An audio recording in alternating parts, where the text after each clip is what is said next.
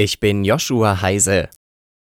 Seit Beginn der russischen Invasion auf die Ukraine haben 31.000 ukrainische Soldaten ihr Leben verloren. Das teilte Präsident Zelensky auf einer Pressekonferenz mit. Es ist das erste Mal, dass Zelensky eine konkrete Opferzahl seines Militärs erwähnt. Die Zahl der Verwundeten wolle er nicht nennen, fügte er hinzu. Die russischen Verluste bezeichnete Zelensky auf 180.000 Tote und 500.000 Verletzte. Die Angaben ließen sich zunächst nicht unabhängig prüfen.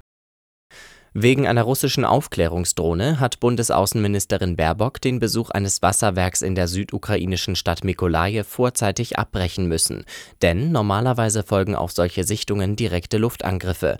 Zuvor hatte Baerbock der Ukraine weitere 100 Millionen Euro an humanitärer Hilfe zugesichert.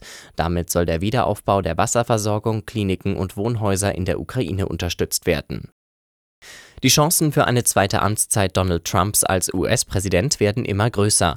Der Ex-Präsident hat die Vorwahl zur Präsidentschaftskandidatur der Republikaner in South Carolina gewonnen. Seine Konkurrentin Nikki Haley will aber trotz ihrer Niederlage weiterkämpfen. Trump feierte seinen Triumph vor einer Schar jubelnder Anhänger mit den Worten, das war ein wenig früher, als wir erwartet haben und ein noch größerer Sieg, als wir erwartet haben. Die Republikanische Partei sei noch nie so geeint gewesen wie jetzt. Seine Konkurrentin Nikki Haley gratulierte ihm zum Sieg, aber blieb auch kämpferisch. Sie habe versprochen, im Rennen zu bleiben, egal was in South Carolina passiere, und sie sei eine Frau, die zu ihrem Wort stehe. Unter den Republikanern gebe es viele Wähler, die eine echte Alternative zu Trump wollen, sagte Haley. Aus den USA Sören Gies.